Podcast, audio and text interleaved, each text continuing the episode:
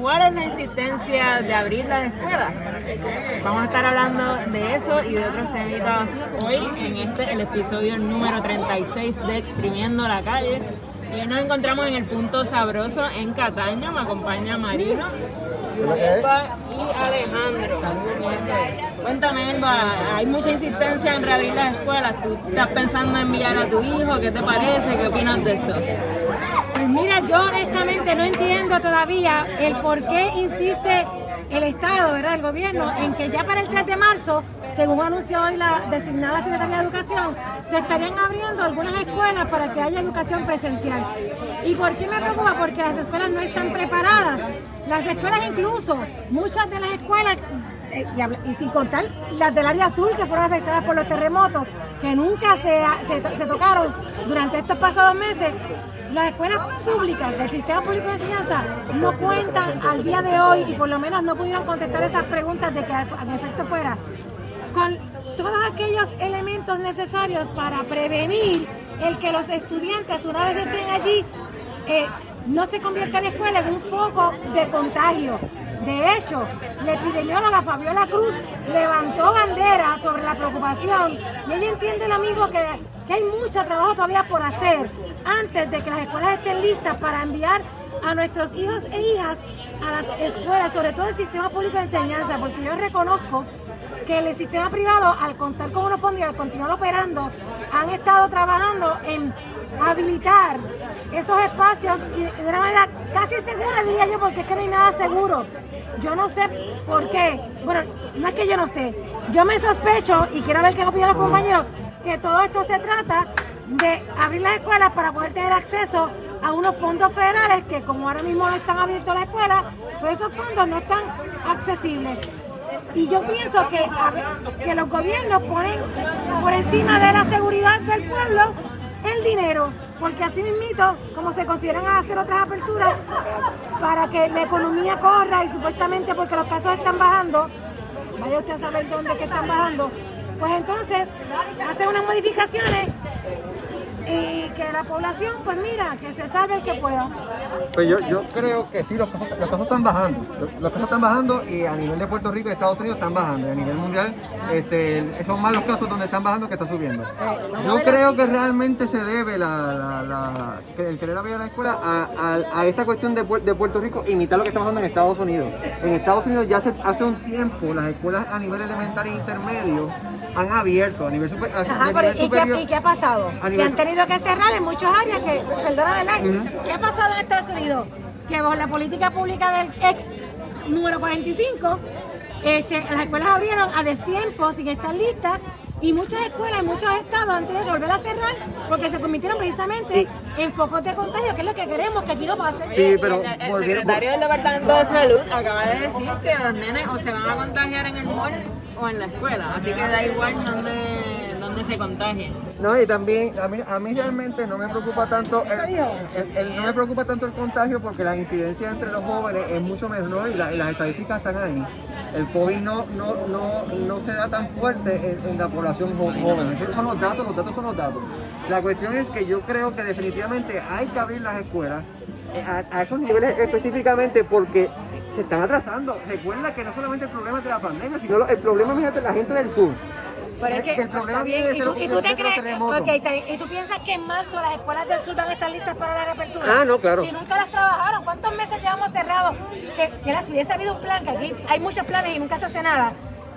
¿Cuántos meses llevamos desde marzo? O sea, desde marzo, 10 meses, casi 11 con tiempo suficiente para que las escuelas estuvieran listas, preparadas, ah. y no se trabajó en ellas, y ahora se quiere venir a abrir y a preparar todo en menos de un mes. Ni siquiera han corregido las escuelas de columna corta, vamos a empezar por, ahí. O sea, no es que no, no, solo están preparadas para el COVID, es mm. que no se ha corregido esa, esa situación que ya se ha demostrado y que han dicho los expertos que de haber otro terremoto como el que hubo en aquel enero, eh, el primer piso se cae, o sea, los nenes se mueren. Entonces no hemos corregido eso y ya queremos abrir Sí, pero, para el COVID. pero yo, no, yo no creo que vayamos a abrir todo a- a- a- generalmente. O sea, Se, se ha, se ha hecho claro que es, es para ciertos niveles, a ciertas escuelas, quizás en el área metropolitana no, pero no podemos castigar a los niños de, de algunas áreas fuera del área metropolitana que las incidencias son menos por lo que está pasando en el área Bueno, metropolitana la- de Puerto Rico. hablando de castigo, realmente para mí sería un castigo que expongamos a la población más vulnerable que posiblemente no tengan la capacidad necesaria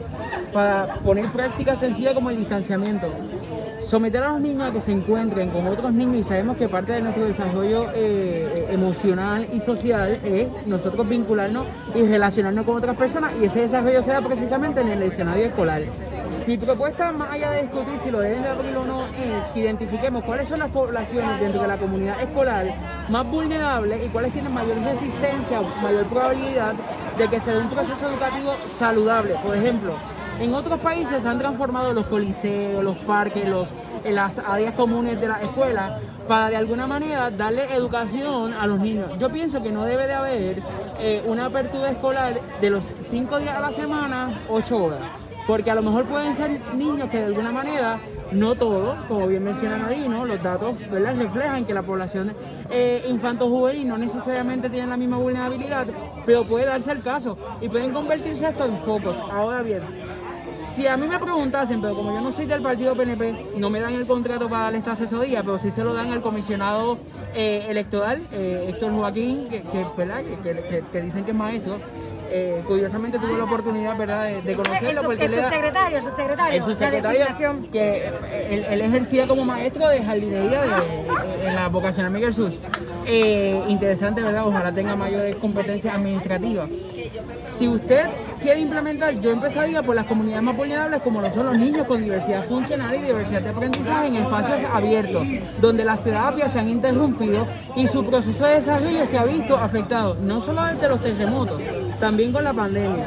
En adición a eso, identificaría qué otros espacios comunes, como ya bien mencioné, están hábiles para que la comunidad estudiantil al menos pudiese presentarse a la escuela tres veces al día. Por ejemplo, eh, a la semana, discúlpame. Por ejemplo, están hablando de la apertura del Parque Central. Tenemos el Parque Luis Muñoz Marín, tenemos el Pabellón de la Paz, tenemos diferentes parques que están ahora sin utilizarse, que se pueden recrear como espacios de desarrollo académico sin paredes. Podemos transformar lo que es la escuela, Pero- no necesariamente entrar a, pla- a planteles vulnerables y sabemos que en este país yo estoy casi seguro que cuando en marzo vayan a abrir la escuela van a aparecer planteles que todavía no están hábiles porque no los han limpiado. Pero Porque es la tradición del Pero país. es que nadie está hablando de una, de una apertura descontrolada y impensada. Se está hablando de algo más estratégico, de algo que, que se haga ¿Y bien. tú le crees?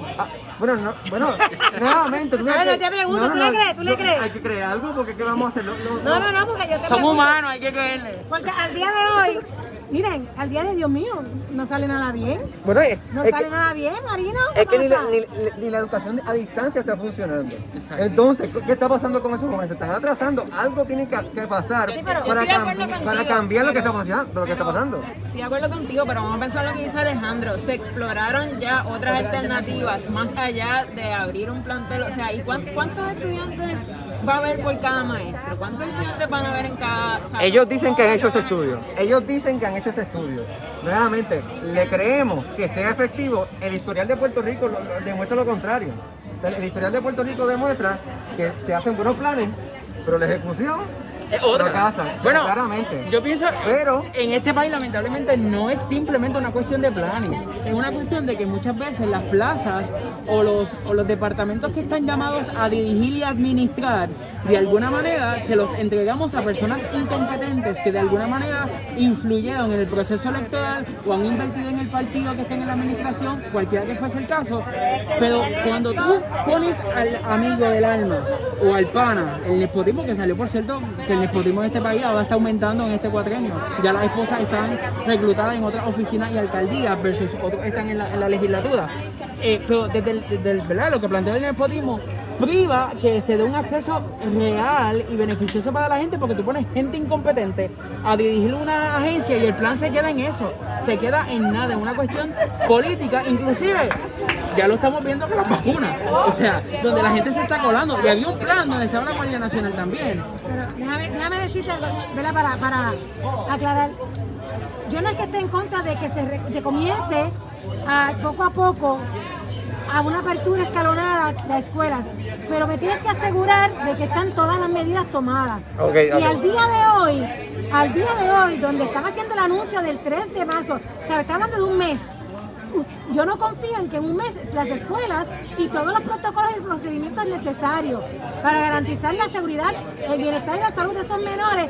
Y los maestros también y todo el personal esté listo, esté listo. O sea, eso digo, po- porque si tú me dices que es que desde el agosto comenzaste a trabajar un plan porque la administración anterior lo hizo, pues, y quizás ya estaba todo a mitad. Pero el mismo gobernador le ha dicho, la misma secretaria, que prácticamente el secretario anterior, José Eligio Hernández era, no hizo nada. No dejó ni planes, no dejó nada. O sea que es como empezar desde cero. Y prácticamente ellos entraron hace menos de un mes.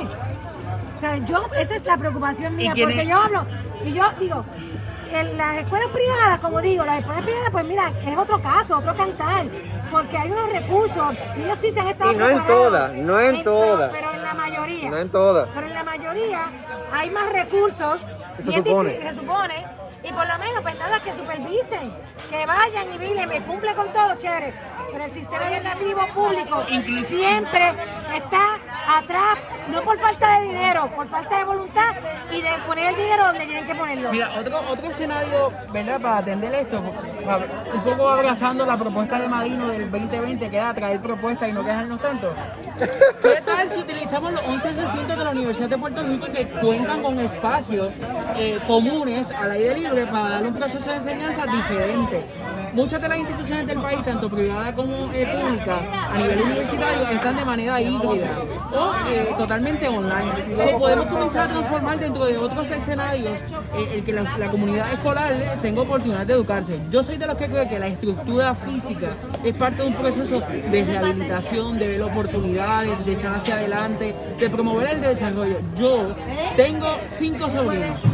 Eh, menor- ¿verdad? menores de edad, por cuestiones de edad, obviamente son menores. Yo, la recomendación que le he dado a mamá y a papá es que no lleven a sus hijos a la escuela hasta que aseguren, primero, que todos los maestros van a estar vacunados. Dos, que los niños sepan lo que es el distanciamiento y tengan en práctica lo que es ponerse la, la mascarilla. Aquí le toma aproximadamente darle una clase a un maestro 50 minutos, según lo que establece el Departamento de Educación. 45 se van diciendo a los nenes, siéntate y cállate, va a ser a ir 50 diciendo a los nenes, cállate, siéntate y ponte la mascarilla. Yo de verdad tengo mi reserva, yo identificaría qué población es la que se puede beneficiar realmente de esto y que el proceso sea más saludable. ¿Por qué tomar la prisa? Porque es una estrategia política, porque hay unos intereses ahí económicos. Esto me recuerda a las pruebas diagnósticas que había comunidad estudiantil, ¿verdad? Que, que, fracasaba, pero eso es un lucro para la escuela, porque entonces lo ponían en un plan de mejoramiento, pero aumentaba el billete para la escuela y era la única manera de ellos poder ver oportunidades de desarrollo por la incompetencia del Departamento de Educación.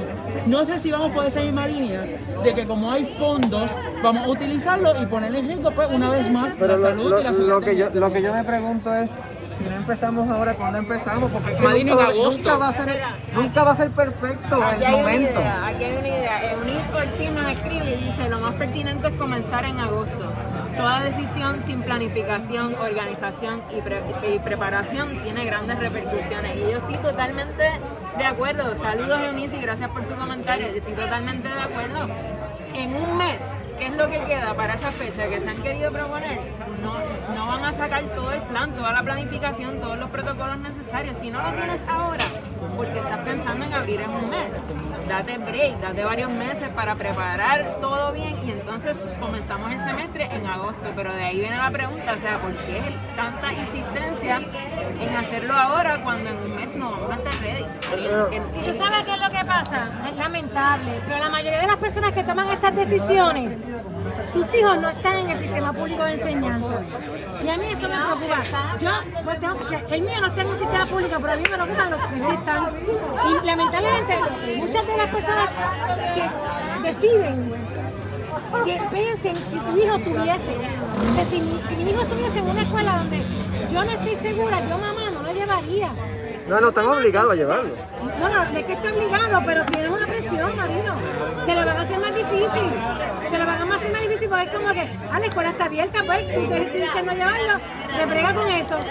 Y yo digo, a mí me gustaría que le den la oportunidad a los padres a escoger. Entendemos también que hay una problemática para aquellos padres que trabajan, que también ha sido otro problema bien grande.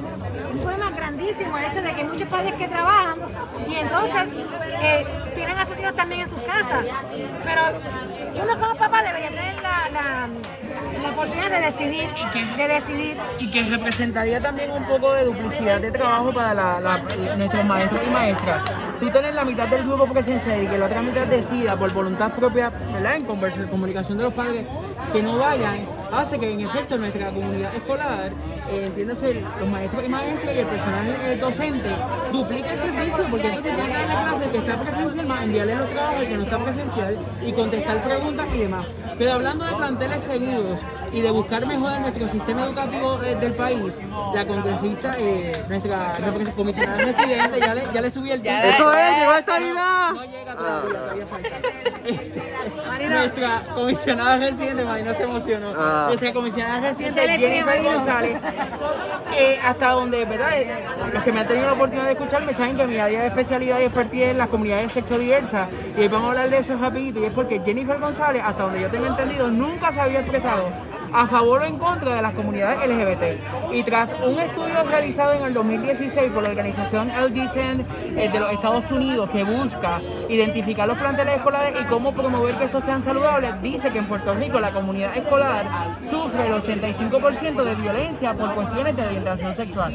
Entiéndase que la comunidad escolar, incluyendo maestros, personal docente, se burlaban de niños o no atendían los reclamos de niños o niñas que tienen una expresión de género no acorde al sexo asignado. ¿Qué quiere decir eso en el?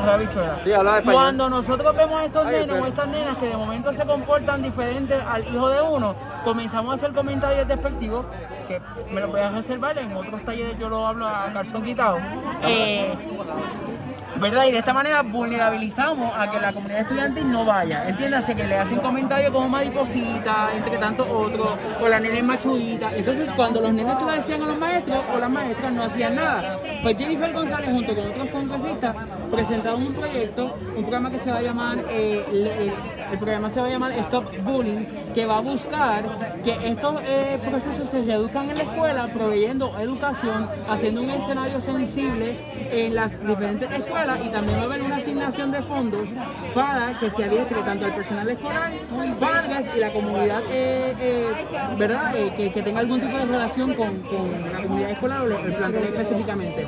Ojalá esto sea eh, una alternativa para trabajar con, con esta situación, porque tengo el conocimiento de que hay escuelas aquí en Puerto Rico donde una niña le expresa su amor a otra niña y suspenden a la niña acusándola de agresora. O por ejemplo tuvimos el caso de Daniela Arroyo, que en el 2017, si mi memoria no me falla, hizo una demanda en contra del Estado planteando que la escuela le prohibía utilizar su vestimenta o el uniforme con el que ella se sintiera a gusto. Y esto también tiene que ver un poco con el tema que se ha hablado sobre la perspectiva de género. Ahora bien, yo estoy súper contento porque Jennifer haya hecho esto. Lo que a mí me preocupa es lo siguiente, y aquí a Marino la risa se le va a ir. ¿Esto es realmente es una estrategia que nace por compromiso del pueblo o es para imitar un poco lo que son las propuestas de Joe Biden, que tiene una plataforma completa a favor de las comunidades LGBT? No me sorprendería que nuestro gobernador electo, eh, dentro de las, ¿verdad? Como sabemos, en las elecciones turbias que tuvimos en nuestro país, eh, de momento él también plantea un impulso a favor de la comunidad LGBT, cuyas propuestas de campaña de él hacia la comunidad LGBT eran bien huecas, vacías, eran una porquería. De- hablando desde mi experiencia, eran una porquería. Así que no sé cómo ustedes lo ven, pero yo lo veo como un poquito oportunismo político, ojalá sea desde lo más genuino. No, yo, Bueno, va- no, no, Alejandro, no importa de dónde venga la intención, es que lo están haciendo. Pero hay que discutir la Ah, lo, lo están haciendo. Entonces, si ponemos a pensar, o sea, nunca pensaste que la intención de Ricky al renunciar era que un hoyo, lo- que cogió un hoyo, es la intención, y de ahí vino la intención de Ricky para renunciar. Caramba, falla es verdad, tienes razón. Tú sabes, ¿para, para qué saber la intención si, si, la, si la acción se va a dar? Y me parece excelente que se, que, que se particularice este tipo de bullying, ¿verdad? Así por, por identidad de Que se le ponga el apellido, Que se le como ponga el dijo Ana apellido, Irma. que se le ponga el apellido a, a- bu- a ese tipo de bullying porque no todo, no todo bullying es igual, ¿verdad? Y hay, y hay un tipo de bullying eh, racial en Puerto Rico y un tipo de bullying también por, por apariencia, ¿verdad? De, de gordura o flaqueza o, ¿verdad? O por nacionalidad. o por nacionalidad también se da. Y, y al no identificarlo y saber que existen, pues la gente intenta, no, no- la gente no lo trabaja, no, no se, no se vi- visibiliza. Y me parece importante que, que se presente. No quiero cuestionar las intenciones, definitivamente. Es claro que la comisionada residente que, que- que- tiene eh, unas intenciones con el Partido Republicano, al Partido Republicano perder poder en el, en el- en el Congreso americano, eso está moviendo hacia una tendencia más democrática. Sí, porque, porque esa es la que... ¿Ves? Porque hay que mirarlo de diferentes Porque- puntos. porque- no, no. Hay una ganancia política, marico. No, eso es política, eso es cuando política. Trump estaba en el poder, somos los más republicanos. estamos Claro. Trump, ¿Y cuántos chavos trajo? Tan pronto pierde Trump, ah, ya no me identifico con eso, eso que hicieron en el Capitolio estuvo mal. Claro. nos vamos distanciando de la misma forma en que se distanció de la Eso es política. a la que ella pertenecía. Politics. que ella no era parte de Ella no, administración. aclara, aclara que ella, es- ella no era. Ella no era. Cuando se le preguntó si ella era parte de esta administración, digo, de la pasada administración, ella decía que ella no era. Pero yo sí, al igual que Marino digo, ¿verdad? Qué bueno que por lo menos se va a trabajar con el tema y que se está tocando el atender las necesidades de una población que es discriminada en muchos aspectos. Y sobre todo la población que está en la, en la escuela, que digo que, que- es más frágil todavía porque no tiene quizás la capacidad y la madurez para enfrentar unos procesos, no ha vivido todavía. Y, y lo importante aquí también sería, yo no sé, ¿verdad?, cómo correrá esa, esa ley de, de Stop Bullying, de que se adiestren también, se capaciten al personal, este, ma- maestros, al personal administrativo y, y todo lo que componen las escuelas para que apoyen a, esa- a esos menores. Porque el problema es lo que tú dices, a mí me pasa algo como niño, yo recurro al adulto y el adulto no sabe cómo hacer ese, ese afrontar la situación, cómo manejarla y termina penalizándome quizás a, a mí que fui una persona casada, que es lo que pasa en muchas áreas.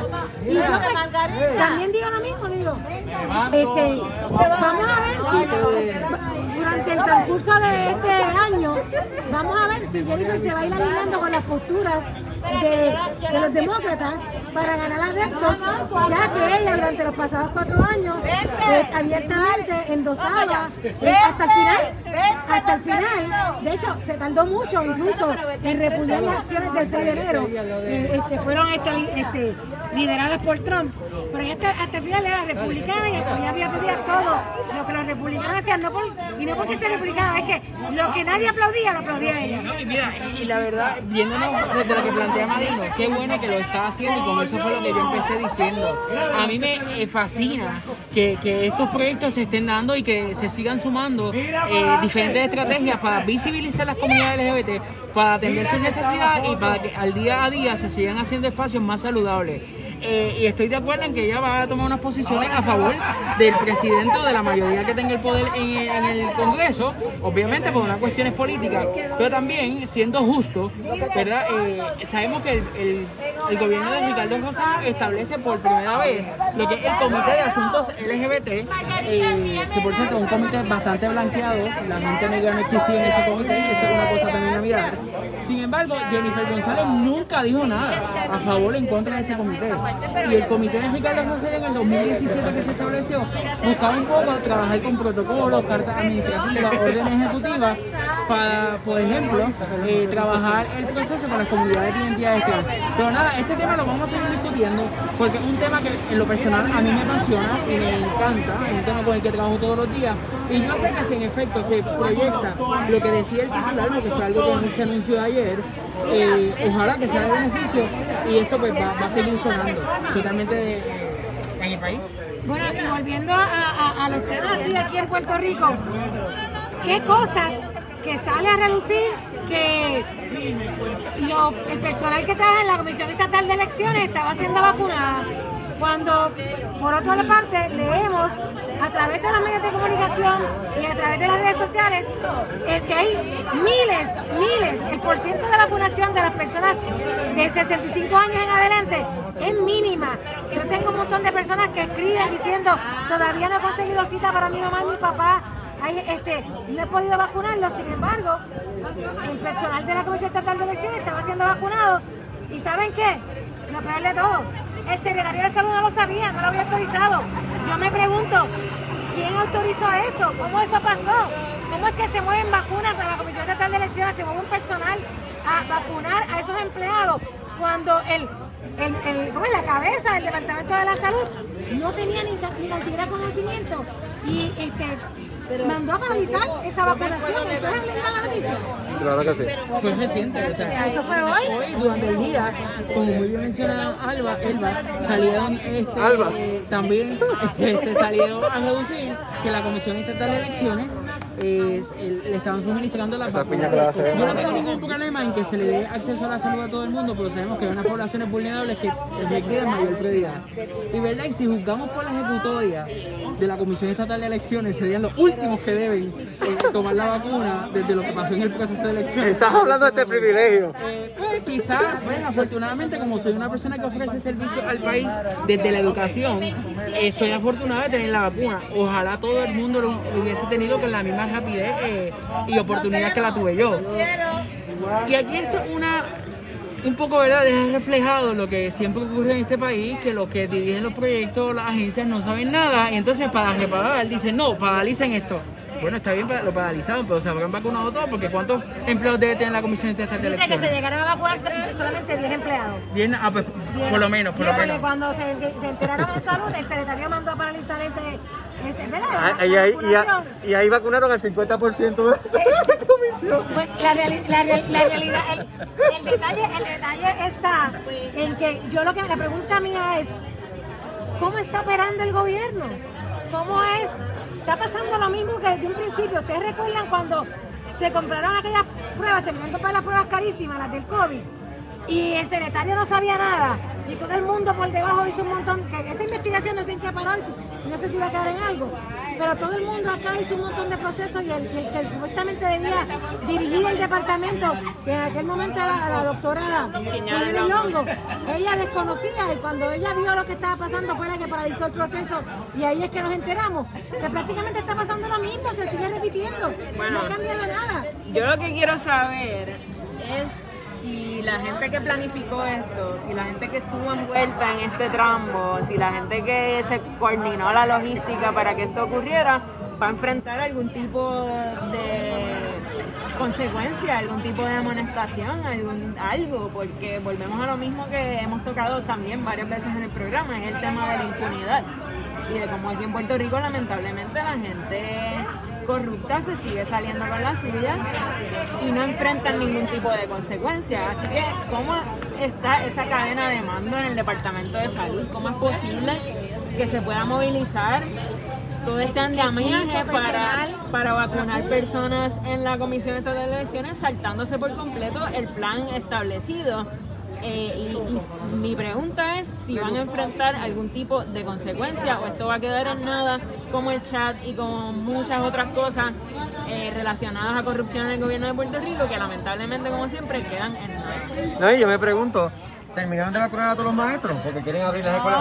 No, no, han terminado. Terminaron de vacunar Yo creo que no han ni han comenzado porque no están en comenzaron, esta- ya ya comenzaron. comenzaron. ya comenzaron. Los mayores las no personas mayores tampoco están, no están vacunadas. Entonces, las fases que crean son para, para, para quién son las fases entonces. están en el papel. Están en- Bueno, claro, hoy- el pl- lo que dije al principio, el plan es excelente, pero siempre en la ejecutoria hemos visto un problema. Por eso que yo confío en que debemos creer en el plan. ¿En qué plan? En, el, en, Es que en nunca los- tiene- en los- en Las los- proyecciones de venta. eh, Claro, hay que ver las proyecciones, hay que ver que tú puedes comprar el stock de, de, de GameStop y la compras, los resultados, ¿no? ¿Verdad? Hay que atender el PowerPoint. algo, algo- algo que, que- que me queda du- que me, me trajo duda a mí es, por ejemplo, ante este escándalo que sale a relucir, el secretario destinado, designado de salud, el doctor Carlos Mellado, firma esta orden este, administrativa y entonces él dice ahora que las personas mayores de 65 años son las que se van a vacunar y que eso va a ser así. No se va a vacunar nadie más, incluso ni los first responders, hasta que no se hayan vacunado toda esa población. Entonces, ahí es que viene la duda. Si no se va a vacunar nadie más, porque dice aquí, Déjame buscar porque de- decía, el que no se va a tolerar, no vamos a tolerar que nadie brinque o adelante la fase que le corresponde. Ante los cambios que dispone la nueva orden administrativa, seguiremos vigilantes. Vamos a ver si eso es verdad. Pero la pregunta que yo me hago, los maestros que van a empezar a dar clases en marzo, que todavía no se completa esa vacunación, se van a tener que aguantar esas vacunaciones, los que se vacunan todos los de 65, los que se vacunaron ya la primera dosis y le toca la segunda próximamente. También, porque está un poco ambiguo la explicación que él da, búsquenla bien en, en los medios de comunicación. Pero a mí me, me- me quedó esa duda de que por resolver una situación mal manejada, que entonces se crea otro caos. Porque yo creo que hay que darle seguimiento como quiera a unas poblaciones, como por ejemplo los de la escuela, como por ejemplo los que ya se dieron la primera dosis y le toca en X tiempo, pues porque yo dudo mucho que en menos de un mes se complete vacunar a toda la población mayor de 65 años Pero algo, algo que salía a reducir hoy también que me parece súper curioso. Y yo tengo aquí algún paréntesis, tengo una lucha porque estamos aquí en el punto sabroso y aquí me huele pero no me sabe todavía. Y es que el olor a fritanga está No, bien, está, está, si es por el olor, si es por el olor a la fritanga, estamos ya Engol- ya estamos engordando. Y así le está pasando a mucha gente, le huele a vacuna pero no le sabe porque hoy decía el general Reyes que designan una cantidad de vacunas, se abren los frascos y si la- eh, la- las personas que estaban en lista para ser vacunadas en esa en ese punto de vacunación que hayan establecido no llegaron, de las 50 sobraron 10, pues que ellos se la ponen al que llegue. Pues esto como una medida para no desperdiciarla un poco, según la explicación de que, que dio. O sea, que no es que se le ponen a las, a las poblaciones que se identificaban en esa fase. Pues si llegó Juan, ahí pues te la pusiste para aprovecharla. Oye, eso es para mí mala programación. Usted no abra todos los frascos y eso es básico en cualquier proyecto administrativo, eh, en cualquier curso de proyectos de administración. En administración de proyectos, lo es al revés. El olor. Entonces, ¿por qué tú Cinco abres bofetas. cin- ¿Por qué tú abres 50 eh, frascos para vacunar? Si la población que tiene allí son 30, pues mira, no, lo- no desperdiciemos. Entonces, esto lo que hace es que eh, prolonga el proceso y pues la gente va a quedar descubierta de- del acceso a los servicios y se hace que sea un proceso más largo y desesperante del que ya puede ser y que se sigue dando el efecto de los colones. Tú sabes que pues aquí somos de apellido colón casi todos los puertorriqueños. Sí, pero yo no. Y Yo, sacando ventaja de yo, este yo quiero decir algo, ¿verdad? Y no, Adelante, no es para defender a los puertorriqueños. El problema Pero no, tienes que defender a Puerto Rico. no, no, no, no es para defenderlo porque a mí no me gusta estar defendiendo nacionalidad. Yo, yo soy un ciudadano del mundo. Ay, qué Eh, lindo. Ah, qué espérate, poeta. espérate. Eh, ciudadano. si ustedes no lo sabían, todos pensamos que María no había nacido en este país, pero resulta que él nació en el mundo. O sea, yo soy, yo soy como Hosto, ciudadano de las Américas. que él está Ah, conectado porque su Marina, por es favor, no te quieras comparar con otro, te falta mucho. Eh. Estoy ahí, estoy ahí. El punto es En la barba. que, que el proble- el En la problema- barba. Hostos, tenemos a Hostos aquí. ¿no? El, mira la barba aquí. Enseñaron la barba. El problema de, de la- de los colones no solamente es en Puerto Rico, se está dando en todos los países, en Estados Unidos se está dando, en Europa se está dando el problema. El problema de falta de vacunas está en todos los países, incluyendo Estados Unidos también. Y si se, y si se combinan los- dos elementos de colones y falta de vacunas, pues lo que viene es desgracia. Y lo que está pasando es falta de vacunación. O sea, el- el- el- nosotros estamos dentro de estadísticas de Estados Unidos. Y la vacunación a nivel de Estados Unidos solamente ha vacunado a un por ciento de la población. Lo que va de, lo que va de vacunación solamente han vacunado a un por ciento de la población. Pero por porque eso estamos mismo- lentos. Por- primero por, por los colones y por falta de... de- de- de- Por eso de- mismo, eh, Marino, si tienes unas cantidades limitadas de la vacuna, tienes que ser altamente responsable. estratégico, estratégico en cómo las vas a distribuir. O sea, realmente, ¿qué, qué estamos haciendo cuando permitimos que ciertas personas, por tener un puesto, por tener una pala, obtengan la vacuna y sin embargo tenemos meseros y meseras, tenemos gente que está eh, entregando comida, tenemos a nuestros viejos, gente que realmente están tienen mucho contacto con muchas personas distintas como nuestra gente de primera línea. Entonces, tienes que ser altamente estratégico en cómo vas a distribuir esa X cantidad de vacuna que sea, que sabemos que no es suficiente, que no están llegando lo suficientemente rápido. Pues nuevamente, cómo la han distribuido de la mejor forma posible para tener más efectividad. Y eso es lo que le falta al gobierno de Puerto Rico, esa, esa logística correcta de cómo hacer las cosas. ¿Sabes una cosa que, que, que ahora que tú traes ese punto? Estaba escuchando eh, en un programa de radio esa discusión y era eh, precisamente, iba en esa línea de que hay una, una parte de la población que tiene que salir a trabajar y a rendir unos servicios. Eh, vamos a hablar, empezamos por, por eso, como dice Selena, las personas que trabajan en los supermercados, que yo pienso siempre que debieron haber sido de los primeros. Las personas que trabajan en, la, en, en la- en los, restaurantes, en los, dif- en los comercios principales, ¿verdad? Que, que suplen, que alimentan. Nuestros que- essential workers, Exacto, los, que- trabajadores que esenciales. cuando, la- que cuando todo el mundo el que estaba encerrado, ellos tenían que salir a trabajar y estuvieron expuestos desde el día uno. Y eso no se consideraron los primeros grupos. Entonces, en el programa que estaba escuchando, estaban debatiendo sobre si esa gente debía estar primero que las personas de, de- de- este, de mayor edad partiendo de la premisa del nivel de exposición en que ellos están. No porque la vida de las personas de, de, de- de 75 a 75 años en adelante no es importante, sino es del grado de exposición. Porque por lo general estas personas están en la calle trabajando en contacto y a riesgo. Eh, y no necesariamente pues son como los de first responder, otro tipo de empleados que están categorizados así y ya por eso este, han recibido vacuna, incluyendo, incluyéndome.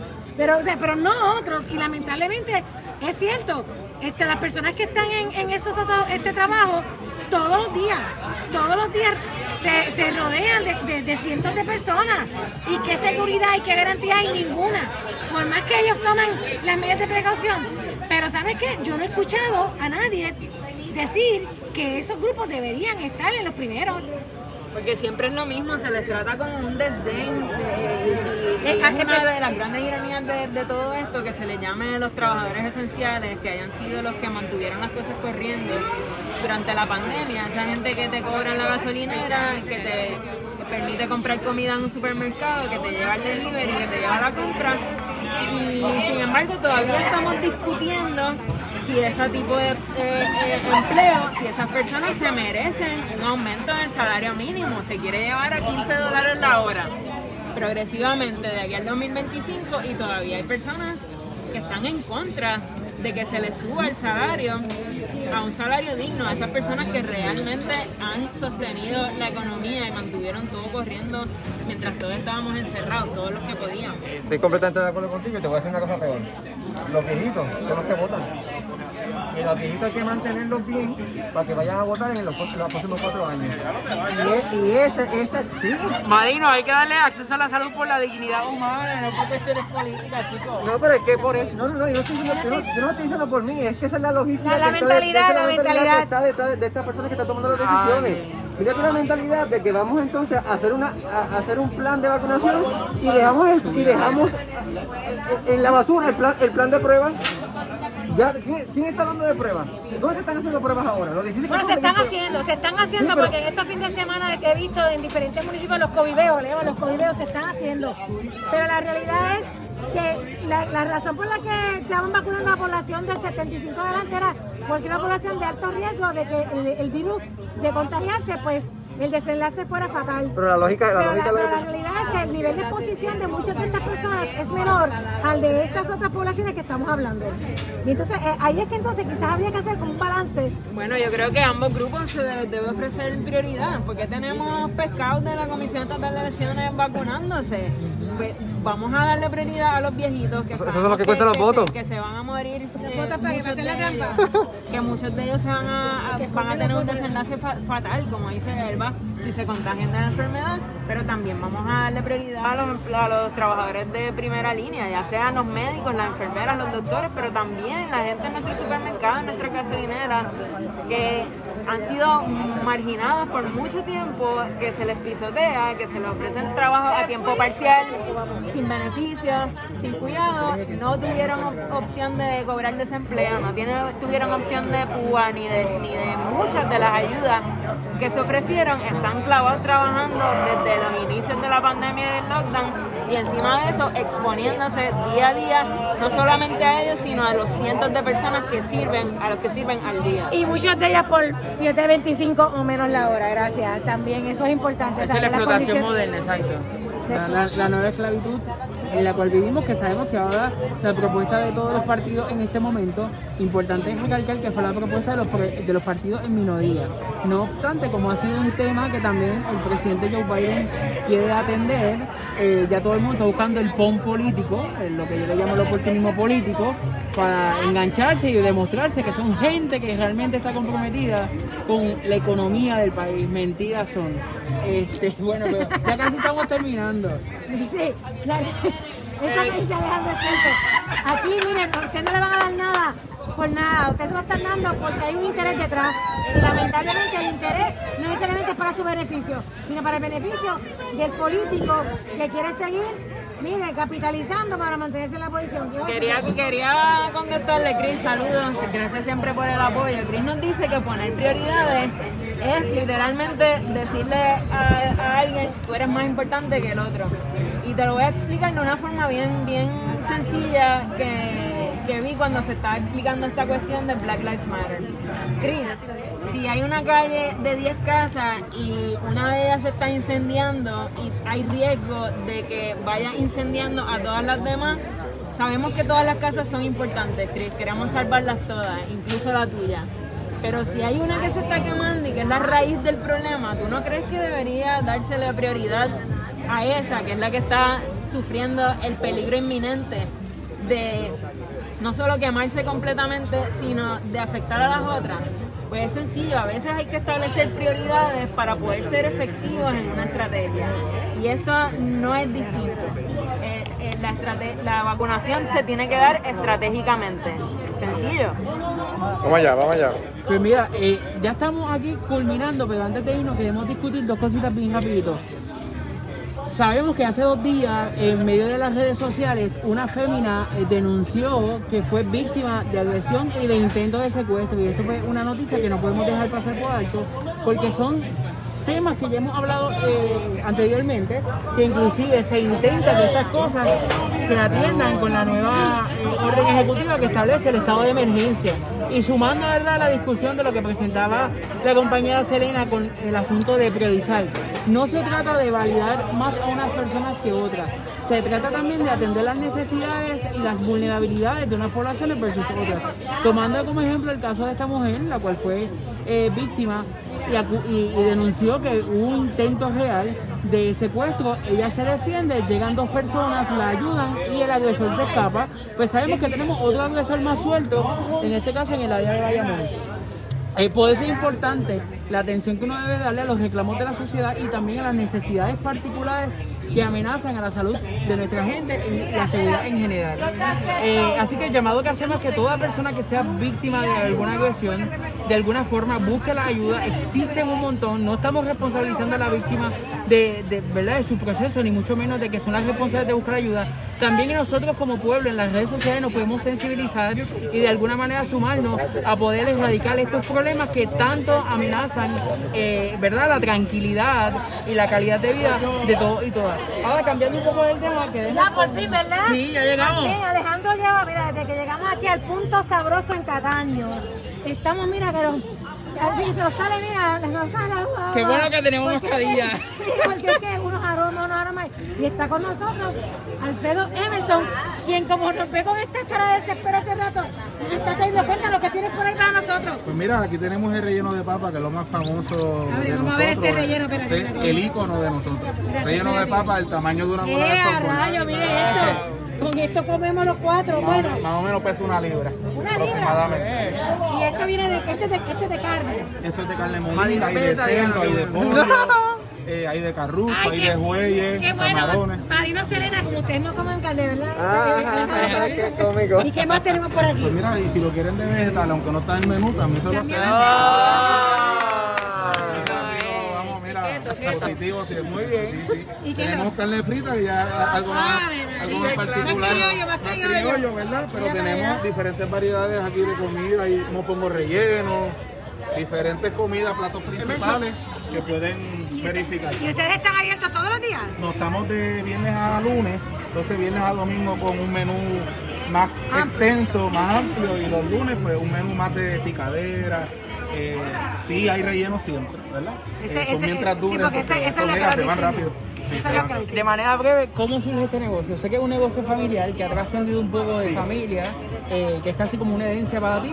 Si nos puedes contar brevemente, porque los que viven y los que hemos venido al lugar conocemos un poco de la historia, pero para que nos estén viendo detrás del lente por medio de las redes, pues puedan buscarte y saber un poco más del negocio. Claro que sí. Pues mira, eh, mi tío Roberto Sanabria eh, fue prácticamente el creador de estos rellenos en 1979. Eh, wow, ha pasado mucho tiempo. Pero aquí estamos como establecimiento eh, desde el 1996. Yo poco más de año y medio, dos años, pues me convierto en el dueño. Llevo aproximadamente 21 años aquí trabajando, pero ahora pues tengo otras cosas en mente que ¿verdad? a través de las redes sociales, la tecnología, pues la gente pues pueda observar en las redes lo bueno que se come aquí, cómo se pasa en Cataño y mezclar la música con la gastronomía, que va con el homemade, diferentes cosas. Así que en el punto sabroso, en todas las redes sociales, pueden buscarnos y ahí subimos todo. Y lo bueno es que aquí comida, tenemos fotos. estacionamiento, espacio al aire libre, Es es un espacio to- totalmente acogedor. Y otra cosa, que aunque a Emerson quizá no le va a gustar esto, Emerson es casi como el alcalde. Usted anda con él y en todos lados, Emerson, Emerson, Emerson, lo saludan, pero ya saben, en el punto sabroso aquí en Cataño. Entonces va a ser el Cataño, miren cómo está, miren, miren, miren esto, miren cómo está un lunes. Un lunes está aquí la gente. Empaquetado. Y Marino está ahogado porque Y está comiendo. Marino nos hizo trampa mientras estábamos aquí hablando con Emerson. Marino está ahogado, no puede ni despedirse del programa. Claro que sí, claro que sí. Mira, mira, síguenos en Facebook, en Instagram, en Twitter, en YouTube. Mira, estoy, estoy clarito, Ok, pero clarito. dile a la gente cómo estaba la carne frita. Yo, yo nunca comí nada. Está buena, está buena. Está buenísima, Y el teléfono buenísima. es 787. 787-275-4038. Me puedes escribir por mensaje, te envío el menú. Usted busque la manera de comunicarse que yo le voy a contestar. Bueno, pues de aquí, desde aquí del punto sabroso nos despedimos nosotros porque ahora nosotros vamos a probar A ese esto. rellenito, ese rellenito y la carne frita. Gracias, Alfredo. Gracias a ustedes. Gracias a todos aquellos que estuvieron conectados y a aquellos que se van a conectar. Ya lo saben, síganos en Exprimiendo la Calle. Hasta la Hasta próxima. la próxima. Yo quiero cinco rellenos para llevar. Deja eso ahí. Mira, ¿dónde tú vas con eso?